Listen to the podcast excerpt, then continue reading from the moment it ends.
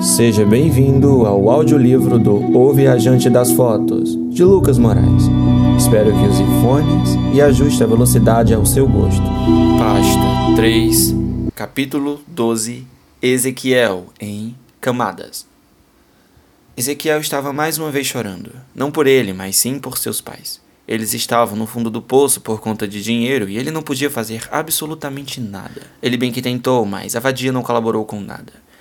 Ele lembrou do dia de quando chegou em casa, alegre, dizendo que conseguiria dinheiro com a menina rica do curso. Seus pais sorriram como nunca e Ezequiel se sentia um homem de verdade, como seu pai e o tio. Ezequiel sabia que eles não eram um bom exemplo.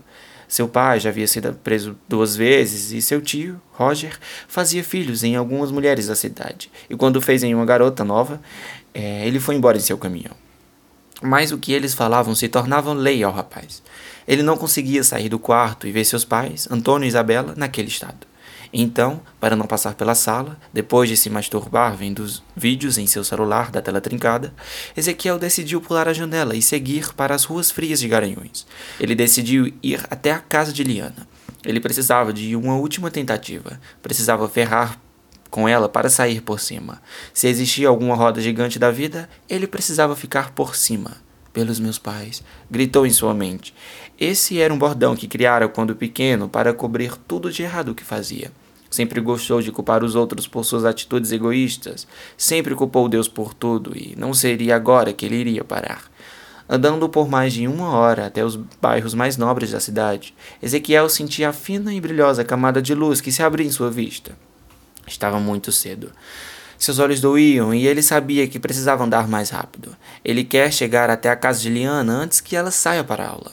E para isso, teve de acordar cedo. Enquanto caminhava, recebeu algumas mensagens no celular de Rafaela. Ele também pensou em outras coisas. Ele não sabia se gostava mesmo dessa garota, mas valia a pena dar uma investida. Estava solteiro.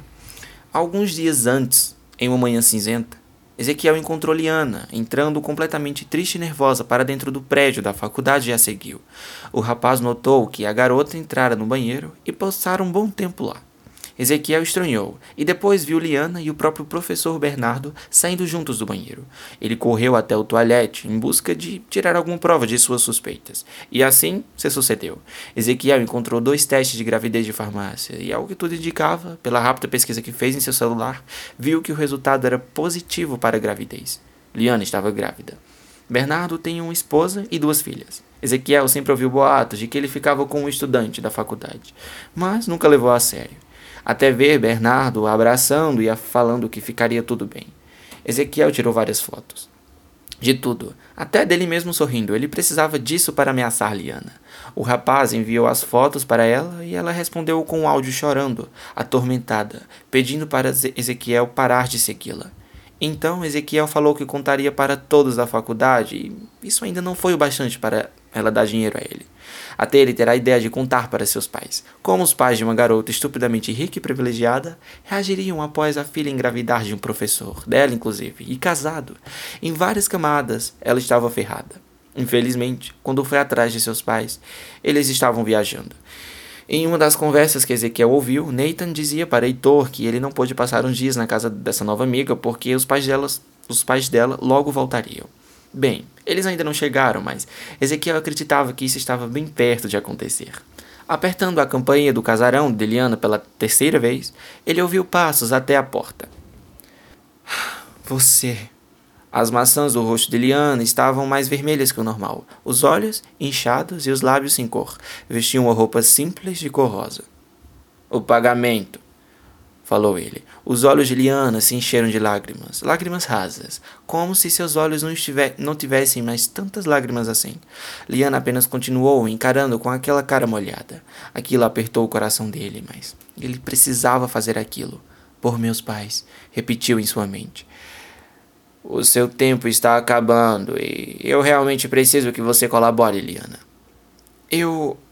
Eu vou pagar, respondeu a garota, com uma voz trêmula e pausada. Eu só. Eu só preciso de mais um dia até juntar a grana e te dar. Eu prometo, Ezequiel. Pode confiar em mim. Eu, eu. O que eu quero saber é se você é boa pagadora também. Eu já, já te falei. Eu vou pagar. Ela olhou para os lados da rua. Adeus, Ezequiel. Eu já falei que eu vou pagar. Adeus só quando estivermos conversados.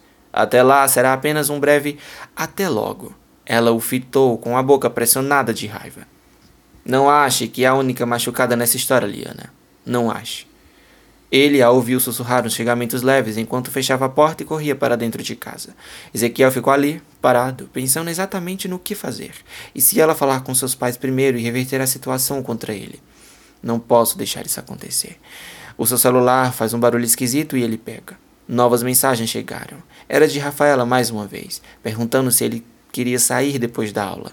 Nas mensagens, ele poderia escolher o local, e foi o que ele fez. Precisava espairecer um momento. Seu lado de pressionador contra Liana precisava respirar um pouco. Ezequiel passou em casa e juntou umas pratas. Foi para a aula e depois dela esperou Rafaela e Beth, as meninas da sala, se despedirem de Carla. Rafa e Beth se aproximaram de Ezequiel, que esperava encostado em uma árvore úmida. Vamos? perguntou ele. Sim. Rafaela sorriu, levantando seus braços pretos e bronzeados e os jogando para os ombros de Beth. Antes disso, você se incomodaria de passarmos pelo bairro dos estudantes e deixar. É caminho nosso. Não, eu não me importo mesmo, pode ser. Amiga, você não vai nos apresentar? disse a garota, segurando sua bolsa cor creme com as mãos é, magras e claras. Sim, me desculpem. Rafaela sorriu novamente, pressionando suas bo bochechas e jogando seu longo cabelo pesado e cacheado para trás. Esta é a Beth. Falou, encarou e sorriu, apertando ainda mais seus olhos orientais. De costas, é, Ezequiel julgou Beth como um garoto, por conta do cabelo, mas isso foi apenas nos primeiros dias de aula. Nós vivemos juntas e somos inseparáveis. A Carla, a garota loira que acabou de se despedir de nós, ela sempre anda com a gente também, Ezequiel. Olá, Beth. Ezequiel mostrou seus dentes e os dois apertaram as mãos. Esse aqui é o Ezequiel. Ezequiel observou seus jeans claros e em como a garota oriental era magra e nada alta. Estamos conversando há pouco tempo, amiga, e hoje resolvemos sair. Inclusive, a sorveteria é caminho nosso, então vamos, vamos andando logo antes que comece a chover. Vamos sim, maçã. Elas duas sorriram e Ezequiel começa, a segui-las seguindo a garota que estava conversando, Rafaela, e sua amiga, com traços orientais, chamada Beth. Ele precisava conhecer novas pessoas, encarando o chão com os olhos e apenas as escutando. Para dispor meus apelidos, Beth, disse Rafaela. Se continuar assim, eu vou te contar todos os seus segredos. Eu não tenho segredos, respondeu Beth. Então, ficaria confortável se eu falasse ao Ezequiel aqui que você tem uma grande queda pela Liana? Ezequiel arregalou os olhos. Mesmo ela sendo hétero, por favor. A, a garota amarela e magra lançou suas mãos lançou suas mãos na boca de Rafaela, na tentativa de calá-la. Caramba, falou Ezequiel. Nunca imaginei. Esquece isso, por favor. Beth tentou fazê-la parar na brincadeira. Isso foi apenas um surto meu. Foi quando a calorada que teve e, em minha defesa, eu não sabia que ela não gostava de meninas, tá? Tudo bem então. Betty cruzou os braços. Ele lembrou bem dela na calorada. Ela estava fantasiada de Sakura. Já Rafaela vestia os trajes de Neve e admirou o quanto a pele escura com tonalidade de oliva da Rafaela combinou com os cabelos brancos da fantasia. Ezequiel estava com apenas o rosto pintado de caveira, porque para a festa ele não tinha grana para algo mais elaborado como fantasia como os outros alunos. Ele resolveu questionar ainda mais a garota para conhecer Rafaela. E essa história de maçã aí? Beth, não ouse contar para ele. Seu rosto mudou de cor e Beth deu um sorriso maldoso, como de um personagem de desenho animado. Minha vez de revelar os seus segredos, Rafaela. Opa, já estou curioso, disse, disse Ezequiel. E ainda vai ficar ainda mais. Pena que esse não é um dos bravos. Ela estalou os dedos com força. Amiga, Rafaela pressionou os lábios carnudos. Na segunda semana de aula, com Beth começou a falar, imitando uma locutora profissional. Eu e as meninas ainda não éramos tão próximas assim, não éramos íntimas. Tudo mudou completamente quando rimos muito por uma coisa que Rafa fez. Carla estava do meu lado e não parávamos de rir. Você tinha que ver, Ezequiel. E o que foi que ela fez? É besteira, Ezequiel. Não, não escuta ela. Rafaela falou, revirando os olhos. Ela abriu a sua lancheira. Sim, uma lancheira Disse Beth em um tom pejorativo por estarem quase em uma universidade. E daí, ela tirou uma maçã de dentro. tirou uma maçã de dentro dela. Quando o professor Roberto, aquele que tem a fala arrastada de matemática, começou a fazer a chamada, a Rafa aqui falou presente, sabe? E ainda por cima levou uma maçã para ele. Cara, o professor, mano, meu Deus, ele enviou a, a maçã para ele. Ele acha que tá no, no fundamental, sei lá, no, no, infantil. Não acredito. Ezequiel falou alto e gargalhando com Beth. Parem. Eles não paravam de rir. Maldita hora que te chamei pra vir com a gente, Ezequiel.